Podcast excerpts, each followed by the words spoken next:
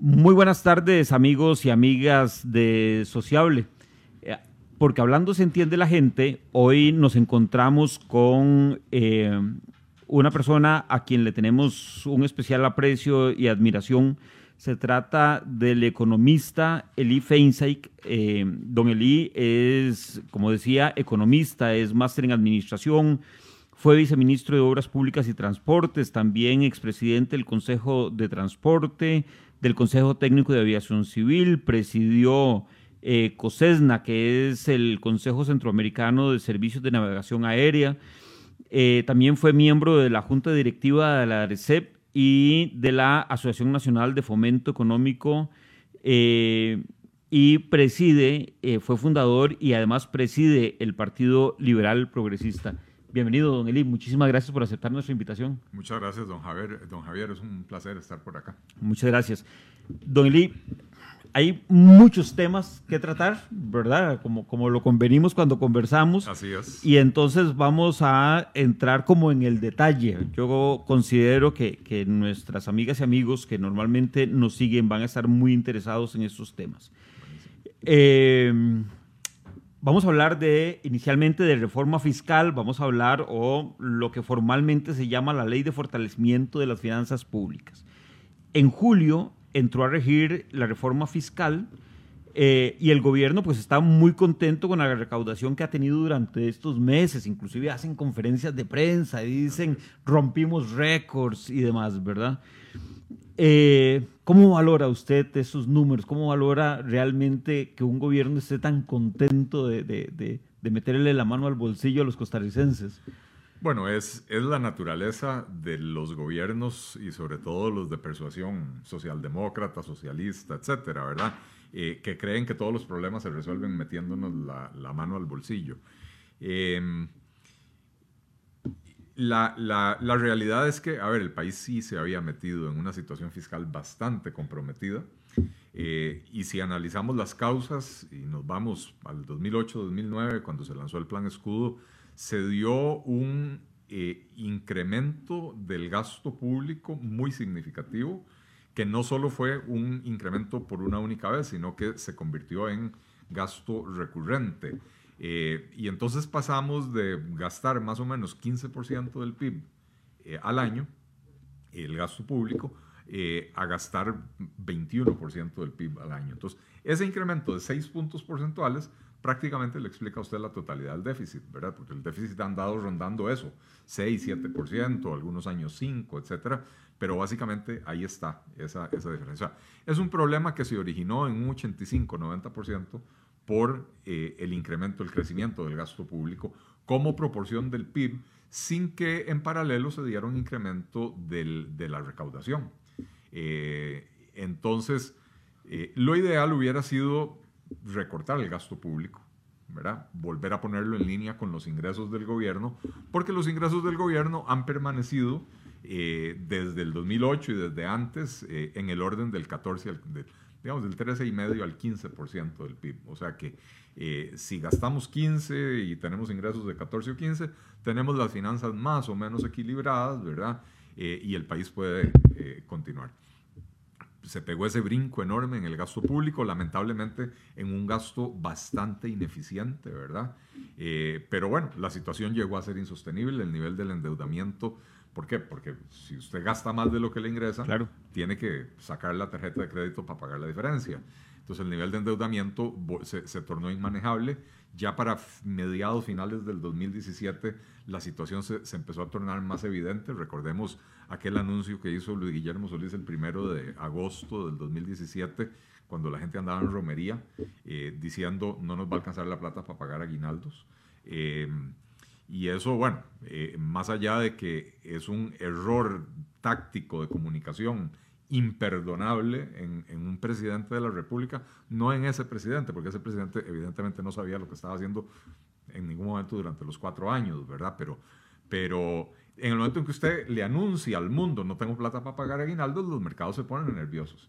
Y es a partir de ahí cuando los mercados empiezan a exigir cada vez tasas de interés más altas, cuando el gobierno sale a, a buscar dinero tratar de colocar títulos de deuda y los mercados le dicen se lo presto a muy corto plazo. Eh, Y ahí es donde se empieza a abrir el famoso hueco fiscal que nos heredó don Guillermo Solís y su flamante ministro de Hacienda, don Helio, don Helio Fallas, ¿verdad? Eh, y ya para inicios del actual gobierno, simple y sencillamente no hay plata en las arcas. El gobierno de Luis Guillermo Solís en los últimos meses se endeudó esos 900 mil millones, la mayoría a plazos menores a cinco meses. Y entonces cuando entra el nuevo gobierno, ya toda esa deuda ha vencido y ya se han gastado la plata que había en el presupuesto del 2018 para pago de deuda y sin embargo todavía quedan siete meses para donde todavía había vencimientos importantes. Entonces eh, ahí es donde incurre el Ministerio de Hacienda, doña Rocío Aguilar, en el error de haber pagado deudas sin autorización que le terminó costando el puesto a, doña Rocío. Eh, si usted me pregunta, a mi juicio, ella hizo lo correcto. Sí, eh, no, no, había otra forma de verlo, no había otra forma de hacer. Así es. Bueno, tengo entendido que sí había eh, había formas de proceder, eh, de, por lo menos notificarle a la Asamblea Legislativa. Quizás, eh, quizás por un tema de forma, no de fondo. no, no, en el fondo actuó correctamente, definitivamente, ¿verdad? Y yo no soy abogado, entonces tampoco hablo mucho de ese tema, pero sí he consultado y me han dicho, sí, había, había cosas que ella podía haber hecho que le hubieran salvado el pellejo, pero que actuó correctamente, yo estoy seguro que lo hizo. Pagó la deuda, eh, en vez de someter al país a una situación de... Perdón, pero en todo caso, y ahora que tocamos el tema de doña, de doña Rocío, que me parece una mujer sumamente valiente, inteligente eh, eh, y, y, además muy empoderada y quizás por eso hoy no tenemos, digamos, una crisis mayor. Así es. pero, ah. pero bueno, pero yo creo que falló de alguna manera de el, Consejo de Gobierno. Usted como presidente se sienta con sus ministros, la ministra de Hacienda se hace, está con, con, con sus colegas, el, ministro de Justicia, la ministra de Justicia, que son abogados, tienen acceso a la Procuraduría General de la República. Obviamente hay una crisis de por medio que lleva a que la ministra le diga al presidente algo tenemos que hacer. Entonces, ah, corresponsables son todos en el, Consejo de, Gobierno. Totalmente de acuerdo, no, no, se, lo, no se lo disputo. Eh, a lo que yo quería llegar, yo como economista, es, caímos en una situación bastante delicada, donde había que tomar decisiones de urgencia.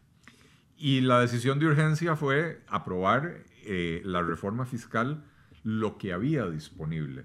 Esta reforma fiscal básicamente tiene dos partes, o sea, en realidad tiene cuatro títulos, pero son dos partes. Una es subir ingresos, o sea, subir impuestos, y la otra es ponerle un, un eh, ponerle coto al gasto. No hay recorte del gasto, pero se le pone un límite al crecimiento. Eh, la primera parte era muy fácil. ¿Por qué digo yo que era muy fácil? Porque ha habido en los últimos 25 años cuatro o cinco intentos de reforma fiscal y todo lo que había que hacer, que básicamente lo que hicieron fue copiar de, esas, de esas opciones. Eso ya estaba listo y preparado para subir los impuestos, ¿verdad?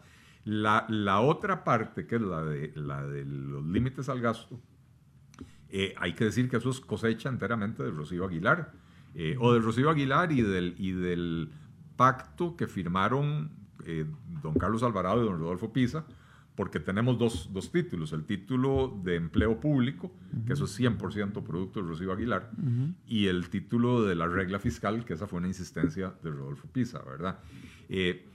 y entonces, por primera vez, por lo menos en el último cuarto de siglo, por primera vez en Costa Rica, cuando se habló de una reforma fiscal, se habló de una verdadera reforma fiscal en el, en el sentido, ojo, es una reforma fiscal mala, pero es una reforma fiscal verdadera en el sentido de que la, la fórmula fiscal, la ecuación fiscal, es como una tijera que tiene dos hojas y necesita que las dos hojas estén afiladas para, para, para funcionar. Y entonces se atacó el lado de los ingresos y se atacó el lado del gasto. Eh, en todos los cuatro o cinco intentos anteriores de, supuesta reforma fiscal, que no eran más que paquetes tributarios, lo único que se intentó hacer fue subir los impuestos. Claro, en eso, dentro, digamos, dentro de esa reforma fiscal, fundamentalmente, y lo escuché, me parece, de, eh, dicho por usted, eh, tenemos cuatro impuestos que recaudan aproximadamente el 88% del total de los recursos del Estado. Así es me parece, y ya eso es cosecha mía, me parece que obviamente el mayor peso de ese 88% lo tiene el IVA. El IVA y en segundo lugar renta. Ajá. ambos, ambos impuestos, y, le pregunto porque yo, yo no soy economista, como planteaba usted ahora, ¿verdad? El, ese, esos dos impuestos de alguna manera vienen a afectar la producción del país, ¿verdad? Es decir, afectan obviamente a las clases eh, eh, em, eh, con menores ingresos, afecta claramente al comercio, al, verse afectadas las clases de menores ingresos consumen muchísimo menos, el comercio se ve afectado y obviamente hay una disminución entonces en la renta que las empresas tienen que pagar. Entonces, y, por, eso, y por eso decía yo que es una, es una reforma fiscal a mi gusto mal diseñada porque precisamente, no, o sea, a ver, usted habló de la gente de menores ingresos eh, eh, afectados directamente por el IVA, ¿verdad? Eh, que es un impuesto indirecto que afecta en mayor medida o proporcionalmente más a la gente de menores ingresos. pero también las reformas que se hicieron en renta y sobre todo en los temas de renta de capital, tiene un impacto muy importante sobre la gente que invierte en el país, los inversionistas no solo financieros, la inversión productiva también. Y entonces usted tiene una reforma fiscal que simultáneamente eh, le, tiende a reducir el consumo, porque básicamente el IVA lo podemos ver como un incremento de precios. ¿verdad? Eh, por lo menos en los artículos y bienes que no estaban grabados con venta y ahora sí están grabados con el IVA, ahí usted tiene un aumento de precio para efectos del consumidor, ¿verdad? Eh, pero por el otro lado está castigando la inversión productiva. Y entonces, simultáneamente reduce eh, eh, consumo y reduce inversión. Y esa es la receta perfecta para provocar una, una, recesión económica, ¿verdad? Y lo hemos estado viviendo en el transcurso del último año. No una recesión técnicamente, porque eh, la definición técnica de una recesión es dos trimestres continuos de, de, crecimiento negativo, ¿verdad? Y lo que, lo que hemos tenido es un año o un poco más de crecimiento vegetativo muy, muy pequeño, pero sí positivo, ¿verdad? Eh, pero bueno, eh, eh, estamos pagando los platos rotos no solo de la reforma fiscal, sino de la irresponsabilidad acumulada en los últimos 10 años con este crecimiento tan desmedido del gasto público. Don Eli, algunos analistas, sindicalistas, profesionales, liberales, plantean que la, reforma fiscal fue aprobada a golpe de tambor y que tiene muchos errores. Usted nos decía hace un momento que inclusive para su gusto eh, está mal diseñada. Eso inclusive implica que, como decíamos al principio, es muchísimo más fácil meterle la mano al bolsillo a los costarricenses para generar mayores recursos, mayores ingresos, que que pensar en cerrar instituciones que no tienen ningún sentido, que están duplicadas, reducir el tamaño del Estado, etc. Eh, ¿Será necesario y prudente entrar a negociar ya hoy eh, una reforma a esa reforma fiscal? Dios libre, Dios libre, porque una reforma hoy, a la reforma fiscal es para subir más los impuestos. Este, no para corregir esos errores, ese, ese diseño, digamos. O sea, si usted se fija en, en, en el, en, el eh, digamos, en la composición de la Asamblea Legislativa, en, en el ímpetu de los diputados, en lo que desea el propio gobierno, no va a ser una reforma para arreglar nada, va a ser una, una reforma para subir los impuestos a lo que se quedó por fuera, ¿verdad? Entonces, eh, Costa Rica necesita una reforma fiscal en serio, pero una reforma fiscal en el sentido de reconocer que hay cuatro impuestos que recaudan el 88% y que entonces ahí deberíamos de concentrar los esfuerzos. Eh, también reconocer que hay 1.200 exoneraciones activas, más o menos, y que eso, eso hace que los impuestos sean muy altos, pero de una base muy, muy disminuida. la base de pagadores de los impuestos es relativamente pequeña. Entonces, usted necesita ampliar la base para poder disminuir las tasas de los impuestos y con esa disminución de tasa de impuestos poder fomentar un ciclo virtuoso de inversión y producción y crecimiento del consumo. Eh, a pesar de que al ampliar la base va usted a, aumentar la recaudación, ¿verdad? Eh, eh, por eso digo yo, esta este fue una reforma fiscal mal diseñada que si fue aprobada a golpe de tambor. A mí no me gusta mucho esa frase porque usualmente cuando la gente la usa, eh, lo que están pensando es, eh, aprobaron algo que a mí no me gusta y lo aprobaron muy rápido y no me dieron chance de bloquearlo. Básicamente. Porque en Costa Rica nos hemos acostumbrado a que la política es bloquear absolutamente todo. Entonces, cuando aquí se toman decisiones y, se toman decisiones rápido porque se necesita tomar decisiones rápido, la gente lo percibe como algo extraño cuando debería ser lo más normal del mundo que las cosas se decidan y se va para adelante. A mí no me gustan los impuestos, la Asamblea Legislativa decidió que ese era el camino. Listo, tome la decisión, vamos para adelante y sigamos con lo que sigue, ¿verdad? Porque si no nos enfrascamos en discusiones eternas, 20 años discutiendo reforma fiscal sin haber eh, tapado el hueco que teníamos en las finanzas públicas. Sí, lo que pasa es que cuando hablamos, eh, por ejemplo, de renta y cuando hablamos de, de exoneraciones, nos damos cuenta de que siguen siendo los mismos grupos de toda la vida los que mantienen esos niveles de exoneración y no necesariamente son los generadores de empleo, ¿verdad? Entonces vemos cooperativas y vemos, digamos, algunas organizaciones de índole social que, que, producen mucho recurso económico, pero que no aportan nada, ¿verdad? Eh, eh, nos encontramos en bancos del Estado, por ejemplo, eh, peleando para, con Hacienda para no pagar, para no pagar los impuestos que le corresponde pagar. Entonces, a ver, ninguna ley de impuestos, digamos, es lo es lo, suficientemente equitativa, ¿verdad? En ningún país, yo creo, pero, pero creo que se nos fue la mano en, el, en, en, esta reforma fiscal. Ah, no, definitivamente, usted así? Definitivamente se grabó a, a, quien no se debía grabar. Y básicamente el problema de la reforma fiscal es que lo que se hizo fue subirle los impuestos a quienes ya pagaban los impuestos. En vez de reconocer que lo que tenemos un montón de gente que no paga impuestos. Eh, eh, el, el, los grandes contribuyentes, que han sido mal, eh, se me fue ahora la palabra, eh, eh, en el proceso de la discusión de la reforma fiscal se convirtió a los grandes contribuyentes en los, en los malos de la película, en, los culpables de absolutamente todo. Son 450 empresas, entre las cuales debe haber, contados con los dedos de una mano, unos cuantos evasores, ¿verdad? pero son 450 empresas que eh, aportan dos terceras partes de todo lo que se recauda en el país. Y el país tiene un parque empresarial de 120 mil empresas. Entonces usted tiene 450 empresas que aportan dos terceras partes y 120 mil empresas o 119 mil 500 que aportan la otra tercera parte. ¿verdad? De hecho, la enorme mayoría de esas 120 mil empresas no, no contribuyen porque están en la informalidad. ¿verdad? Eh, el impuesto al salario, por ejemplo. Eh, el impuesto al salario en Costa Rica lo paga menos del 10% de los asalariados. Eh, y normalmente usted no va a crear un impuesto al salario para cobrárselo a los pobres, pero tampoco puede vivir en un país con una definición, o sea, el país, usted puede vivir en el país, el país no puede vivir con una definición que dice que el 90% de la gente es pobre y por lo tanto está exenta del impuesto al salario, ¿verdad? Eh, a eso me refiero yo con que hay, hay, eh, hay inequidades, hay, hay una mala, un mal diseño, una mala distribución de la carga tributaria y cuando usted agarra a los que ya pagan impuestos y se los sube, ve lo que está haciendo es ahorcando a la gallina de los huevos de oro, ¿verdad? Eh, así que, que, sí, definitivamente, eh, en, en, el, en, los dos capítulos de impuestos, la reforma fiscal mal.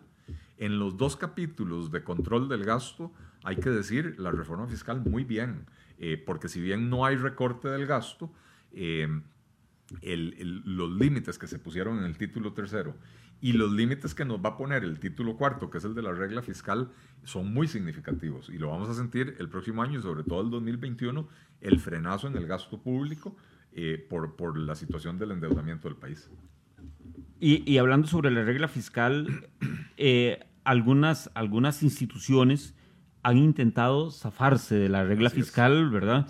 Por ejemplo, la Caja Costarricense de Seguro Social y todos los costarricenses sabemos todo lo que pasó en medio de ese estire y encoge, fundamentalmente de, de, los sindicalistas, ¿verdad? No necesariamente de la administración de la Caja del Seguro, Pese a que la caja del seguro sí termina firmando, digamos, un acuerdo al, final ilegal, pero un acuerdo. Yo, yo, ahí sí discrepo totalmente y si, y si hay una administración pública a la que no estoy dispuesto a, a, darle indulgencias es a la de la caja. Sí. Eh, don Román Macaya se, se, metió en la cama con los sindicatos y, y, y se apuntó con ellos y no fue que tuvo que ceder en una negociación, fue que de una vez llegó a la negociación a decir, a ver señores, ¿qué es lo que ustedes quieren? Vamos, vamos en conjunto con esto.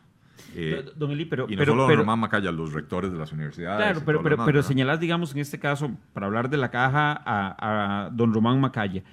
Pero, pero igual que hablábamos con eh, la, la eh, con el tema de la exministra de Hacienda, con doña Rocío, eh, de, don Román tenía una junta directiva que también lo acuerpó en este, en, en, este acuerdo, ¿verdad? Entonces no es Román Macaya, es de los representantes sindicales, los representantes de los empresarios que están en la junta directiva. El acuerdo, inicial, el acuerdo inicial lo firman el presidente ejecutivo y el gerente de la caja con, con, los sindicatos. Después me imagino que eso lo llevan a, a, a la junta directiva para que lo avalen pero el, el, movimiento venía desde ahí, venía desde la presidencia ejecutiva.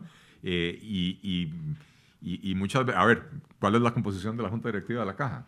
Son tres representantes del gobierno, que me imagino que don Román los maneja y los, y los alinea, tres representantes del sector laboral, sindicalistas y solidaristas, que eh, de, eh, ellos... Eh, eh, es, el representante del movimiento sindical tiene toda la vida de estar ahí. Así es, sí, sí, sí, no sé cuántas décadas de estar ahí sentado en esa junta directiva, pero además de, a, los trabajadores de la caja les interesa que no les apliquen la, no la regla fiscal, que no les apliquen las reglas de, de los límites a las, al crecimiento de los pluses salariales.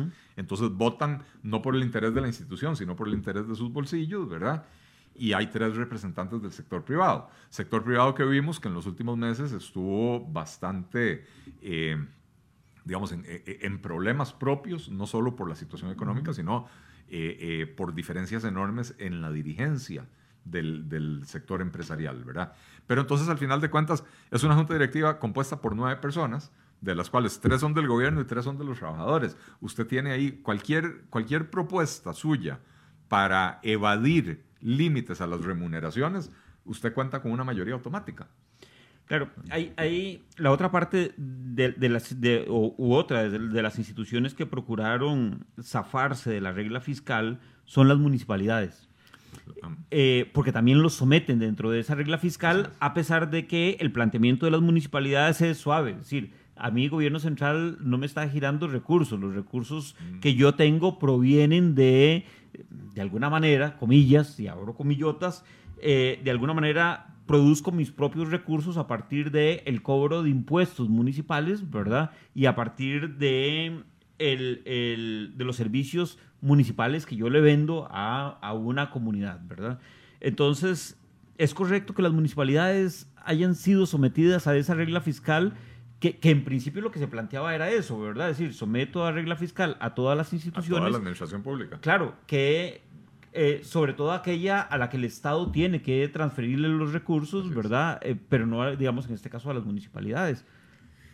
Mire, eh, yo, las municipalidades generan parte de sus ingresos con el cobro del impuesto de bienes inmuebles, de, bienes inmuebles que, que, lo cobra Hacienda, pero, pero en realidad le le corresponde a, eh, o sea, es para las municipalidades, pero también reciben enormes transferencias. Recordemos las leyes estas de descentralización, eh, que cada año se les van transfiriendo más recursos, recursos para el, para el mantenimiento de la red vial cantonal, etcétera.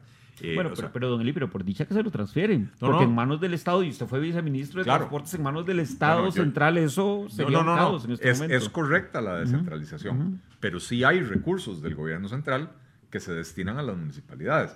Pero al final de cuentas el, el, e, e, el asunto no es ese, es que eh, eh, nos, o sea, ese argumento de que nosotros generamos nuestros propios recursos, por lo tanto no, no tenemos que someternos a eso, eso podría argumentarlo también la caja, ¿verdad? Porque la caja no recibe, bueno, recibe plata del Estado como patrono y recibe plata del, del, eh, del Estado por el aporte, estatal, el aporte estatal a las, a las pensiones y qué sé yo, ¿verdad? pero, pero pero al final de cuentas, la intención de la regla fiscal es proteger el bolsillo de los ciudadanos. Y el bolsillo de los ciudadanos, al, ciudadano no le importa si la mano peluda que le están metiendo es de un gobierno local o de un gobierno central. Si es de una institución que se llama caja o si es de, de, una institución que se llama Ministerio de Hacienda.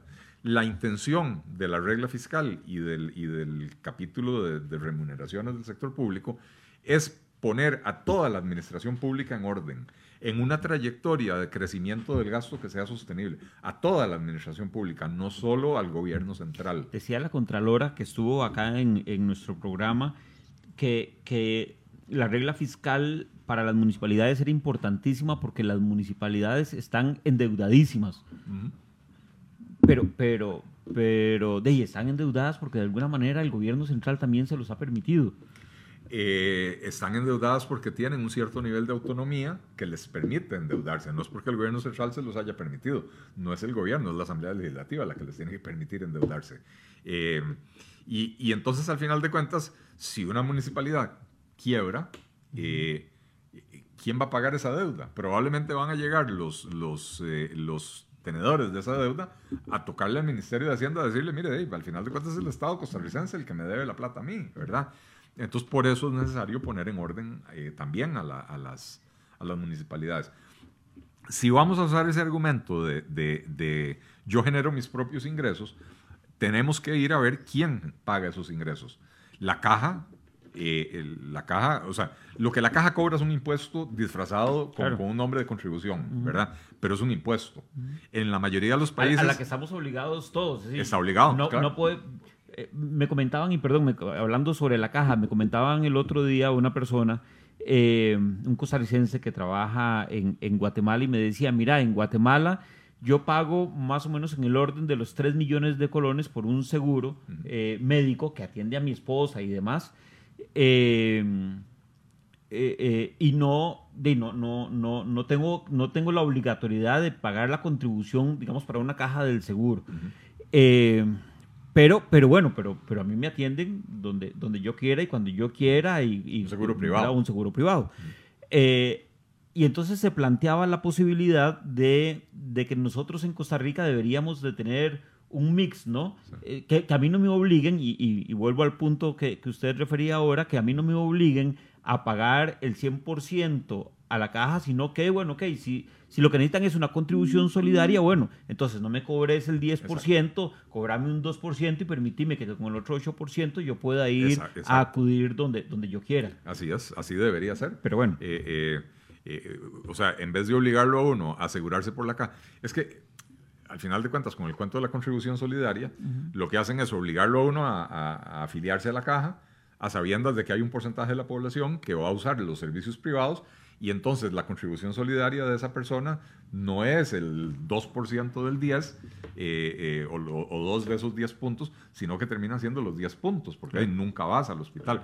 Eh, pero bueno, ese es, otro, es un problema de diseño mucho más difícil de resolver porque, porque eso está eh, embebido en la mentalidad del costarricense de que así tiene que ser y, y es dificilísimo de cambiar. Habría que cambiarlo, ¿verdad?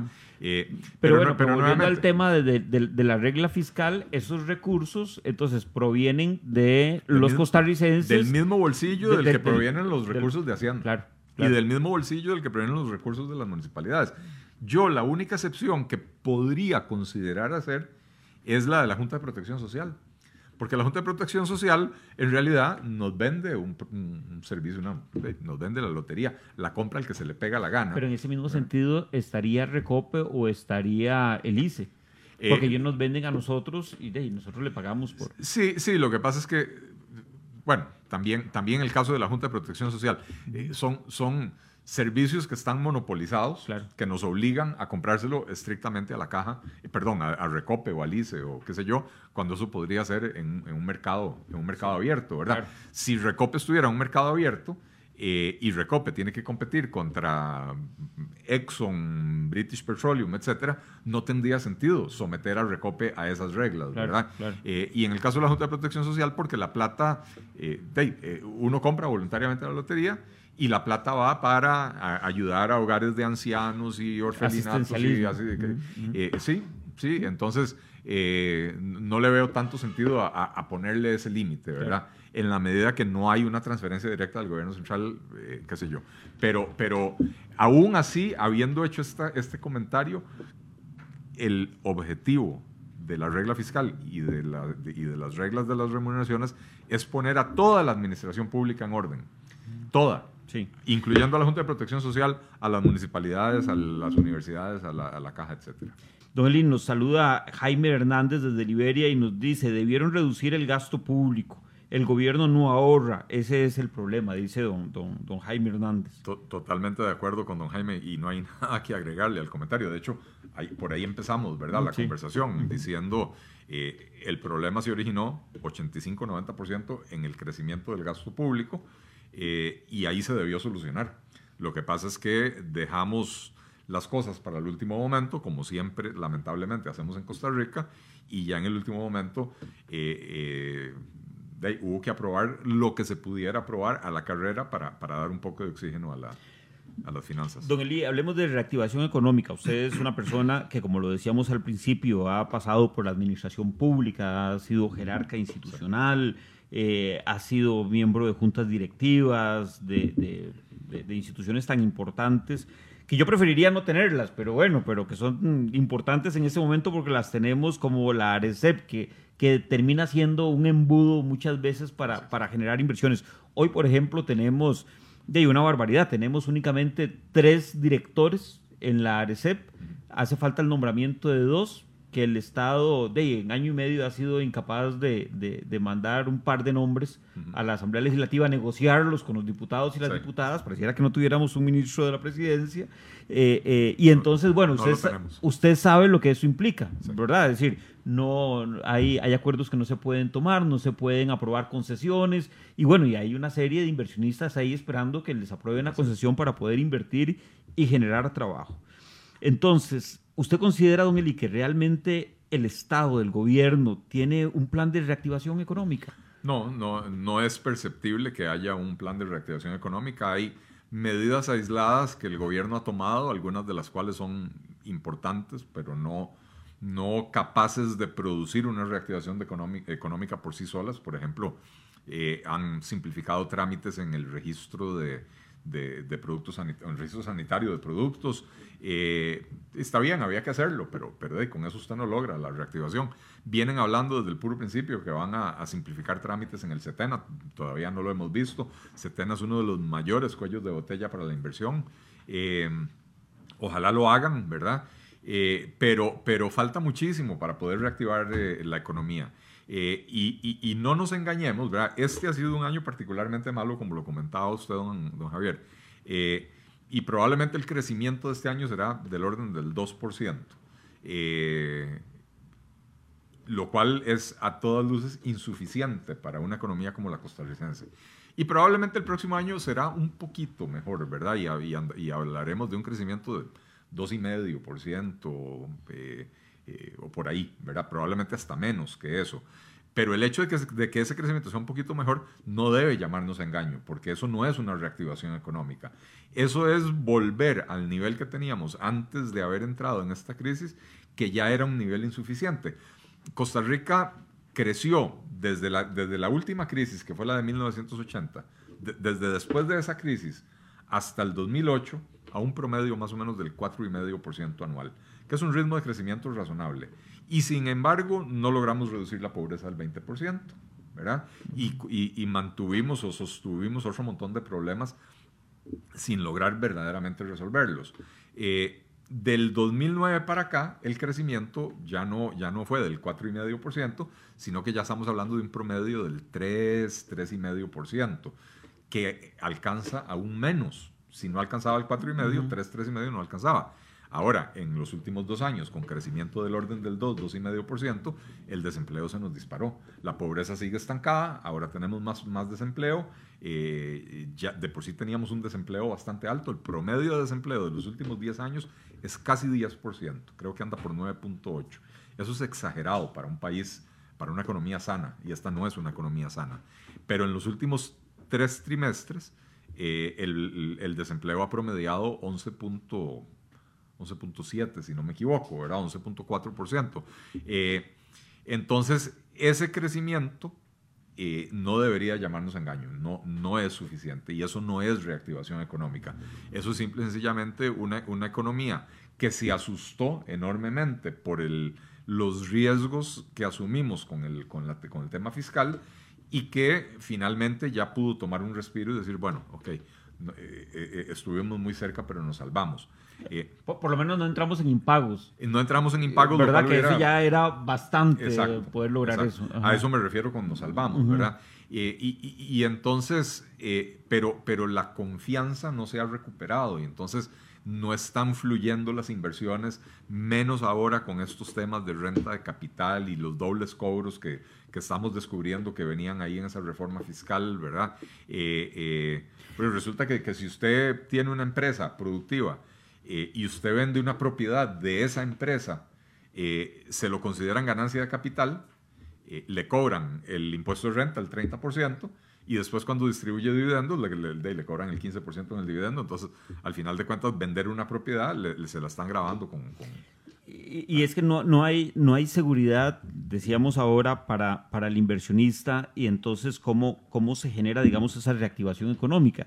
Hace unas semanas atrás el periódico El Financiero otorgaba un premio al empresario del año eh, em, a, una persona y a, un empresario y este empresario cuando daba las gracias decía, bueno, que, que el grupo al que él pertenece tenía eh, inversiones en diferentes países de, Latinoamérica y tenía más de 20 mil empleados eh, con esas inversiones y demás. Y entonces cuando yo estaba ahí, porque, porque me invitaron, cuando yo estaba ahí, yo decía, bueno, pero, pero, ¿y por qué esos empresarios costarricenses salen a invertir a otros países y a generar más de 20 mil empleos y demás y somos incapaces de, hacerlo acá en Costa Rica? ¿Qué, ¿Qué, le hace falta al empresariado costarricense para quedarse acá? Vea, el, el empresario costarricense durante muchísimas décadas fue un empresario, podríamos decir, bastante nacionalista, eh, poco expansionista, ¿verdad? Eh, usted se pone a ver las empresas que hay aquí en Costa Rica y hay un montón de empresas de, capital salvadoreño, de capital guatemalteco, de capital hondureño, eh, porque los empresarios de estos países son muy agresivos. Eh, y son muy agresivos en buena medida porque sus propias economías son eh, mediocres en algún sentido y necesitan salir para crecer. El empresario costarricense se quedaba satisfecho con el mercado local. Entonces, durante muchísimos años, usted prácticamente no veía inversiones costarricenses en el extranjero. Eh, bueno, con el deterioro de la economía costarricense, ya ahora los empresarios dijeron, bueno, no, yo, yo necesito crecer. Y entonces están creciendo afuera de nuestras fronteras. Ahora, no, tampoco es que queremos que se queden aquí. ¿Por qué no tener una multinacional costarricense? Claro. ¿Verdad? O sea, eh, eh, eh, eso le trae beneficios al país, aunque se generen empleos en otros países, ¿verdad? Porque se generan encadenamientos comerciales, encadenamientos productivos, etc. Entonces, muy bien que los empresarios costarricenses estén invirtiendo en el exterior. Eh, el problema es que muchos empresarios están desinvirtiendo en Costa Rica. Ese es el, tema, ese es el problema. Y están desinvirtiendo en Costa Rica porque se ha vuelto excesivamente caro producir, porque el costo de la energía es muy elevado, porque el costo de la seguridad social es impagable, porque los impuestos suben y los servicios públicos no mejoran eh, y más bien eh, empeoran, ¿verdad? Entonces, claro. Eh, el otro día eh, como, anecdótico, para no hablar de grandes empresarios, me recomendaron un restaurante, mi esposa es mexicana, este, y entonces me recomendaron un, un, restaurante que es un changarrito mexicano en el centro de Tibás. Eh, muy bueno, como no, como no pagan la publicidad, no vamos no, no, no, decirlo, decirlo, decirlo. Aquí, aquí no hay publicidad, entonces nosotros ah, nos damos el lujo de poder hacer esas cosas. Pico de Gallo se llama el lugar. Okay. Y nos fuimos un domingo, mi esposa y yo, a almorzar ahí. Un restaurante que tiene seis mesas. Y llegamos y en la puerta de entrada, sentado en un, sillón alto, una silla alta de estas, así como tipo de bar, sentado un, guarda de seguridad con una escopeta, con un, calibre grueso. Eh, yo no sé nada de armas, entonces no, no lo sé identificar. Una escopeta, probablemente. este, y yo me puse a pensar, ¿usted se imagina lo que representa tener a ese guarda de seguridad para un changarrito de, de, seis, de seis mesas, ¿verdad? Porque no estamos hablando de un restaurante de 100 mesas, estamos hablando de un, un localito, ¿verdad?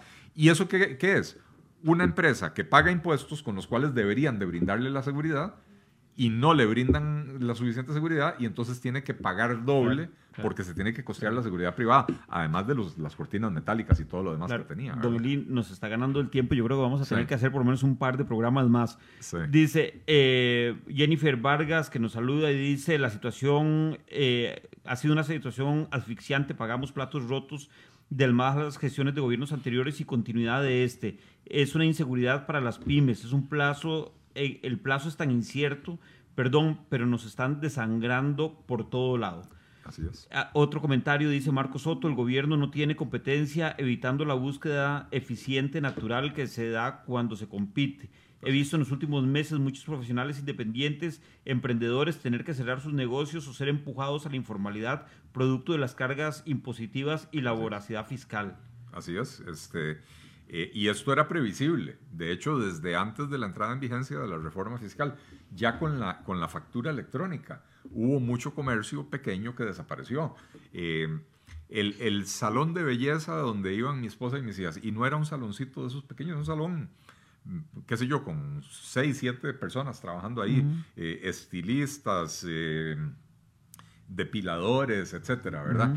Eh, y, y, anunciaron por ahí de noviembre, diciembre del año pasado que iban a cerrar porque no podían hacerle frente al aumento del costo, o sea, que los clientes no les aguantaban ese aumento del 13% y terminaron cerrando. Y, yo sé que muchas de las personas que trabajaban ahí ahora están trabajando, siguen trabajando eh, en sus casas sin, sin, reportar absolutamente nada, porque es natural cuando usted le sube los costos a la gente. Sigue, sigue el gobierno haciendo algunas cosas y dentro de ellas, el otro día teníamos a la ministra de Comercio Exterior acá en el programa y le preguntábamos a doña Dialá si este era el momento oportuno para entrar a la OCDE. Eh, la ORDE es el club, un club de países ricos eh, al cual vamos a tener que pagarle alrededor de 1.600 millones de colones anuales para poder pertenecer a él. Eh, y entonces uno se pregunta, ¿este es el momento económico eh, eh, eh, estratégicamente este es, es, reitero, es el momento para entrar a un club de países ricos. Eso es como que una familia no tenga que comer, pero, pero se vaya a comprar un club, una, una acción en un club privado, sí. simplemente para que me vean que estoy ahí, ¿verdad? no, no es, es, a ver, yo sé que se le dice el club de países ricos y, y no es exactamente eso. México está ahí, México no es un país rico, Colombia está ahí, no es un país rico. Este, es, es, un, es una organización que en teoría promueve buenas prácticas de gobierno y entonces eh, un país como Costa Rica podría beneficiarse de aplicar estas buenas prácticas, claro. ¿verdad? Es, no necesariamente es una mala, o sea, no es lo mismo que una familia que está pasando hambre que vaya y compre una acción del country club. Pues son dos cosas completamente diferentes, ¿verdad? Eh, sin embargo, es una, la idea no necesariamente es mala, el momento es pésimo. Okay.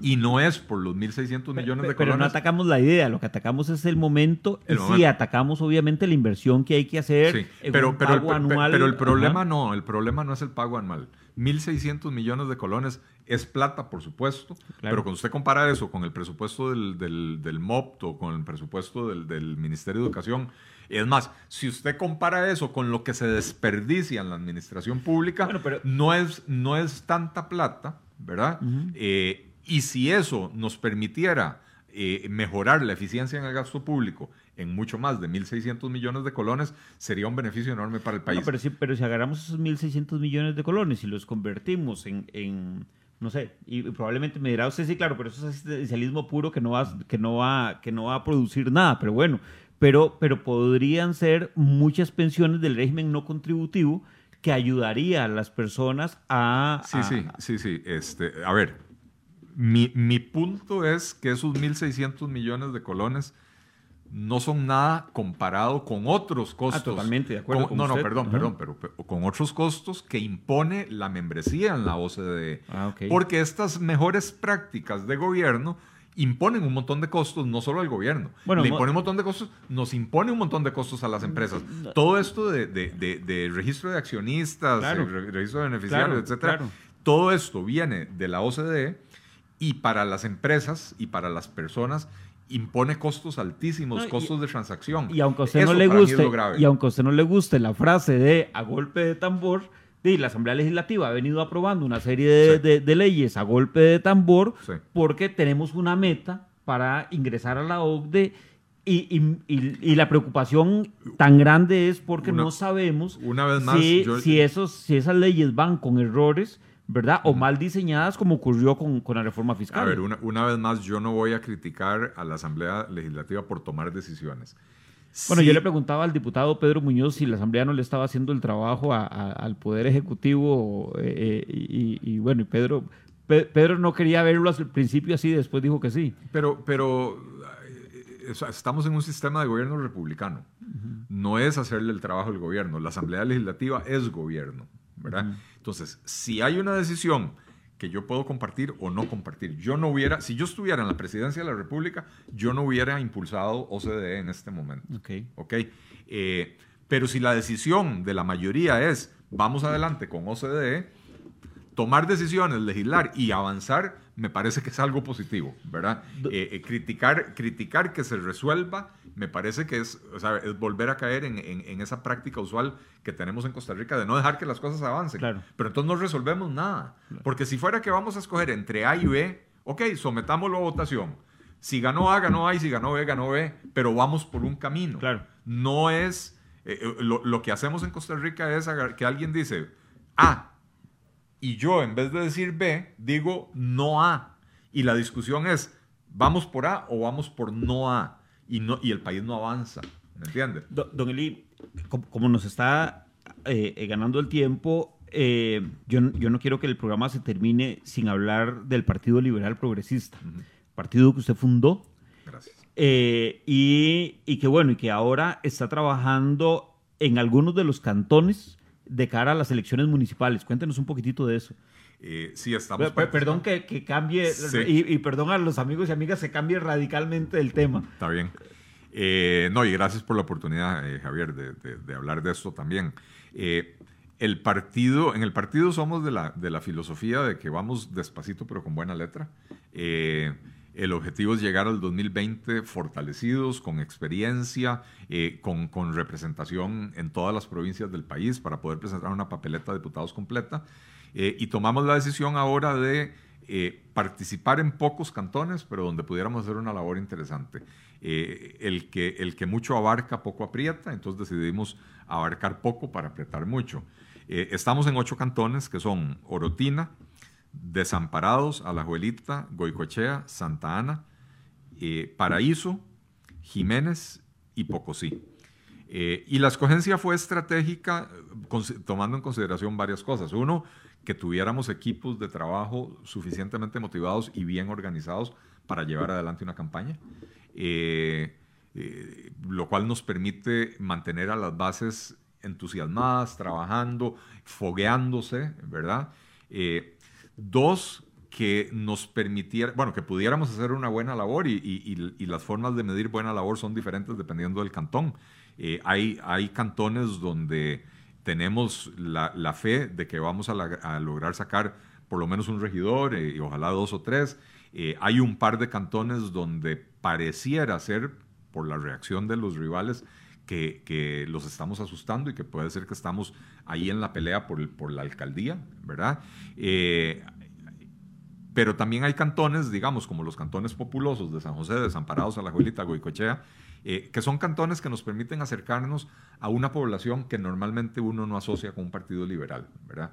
Eh, y entonces esto nos permite también ensayar eh, eh, formas de presentar nuestras propuestas para poder llegarle a estas poblaciones. Además, llegar con un mensaje claro de que los liberales no comen chiquitos, como antes se decía de los, de, los de, la gente de izquierda. Esa es la idea, y, y, se dice de, la, de, los liberales, ¿verdad?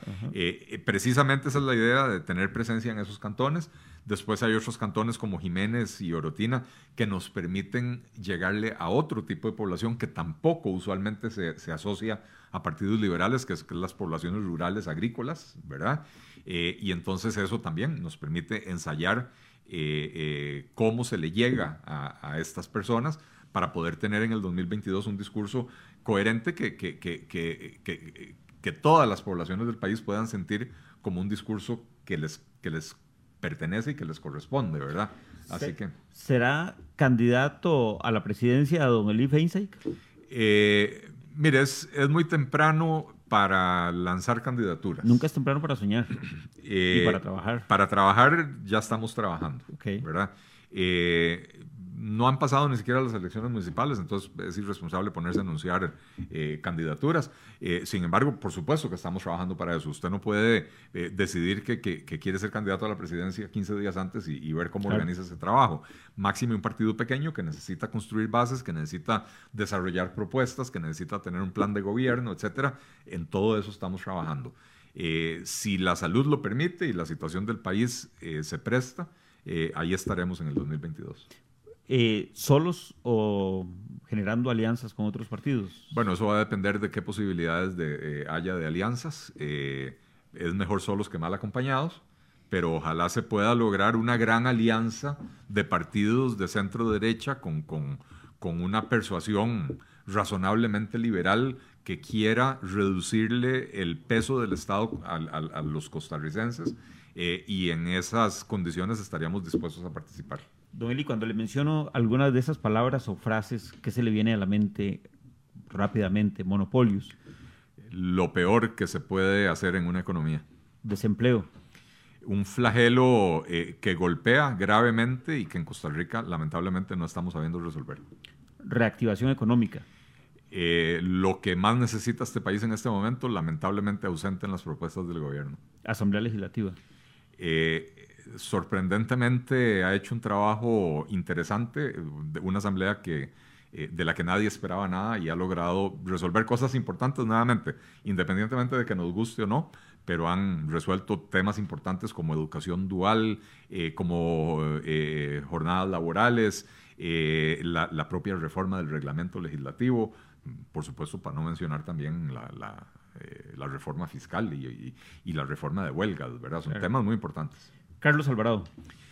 Eh, una persona con buenas intenciones que llegó prematuramente a la presidencia. Presidencia.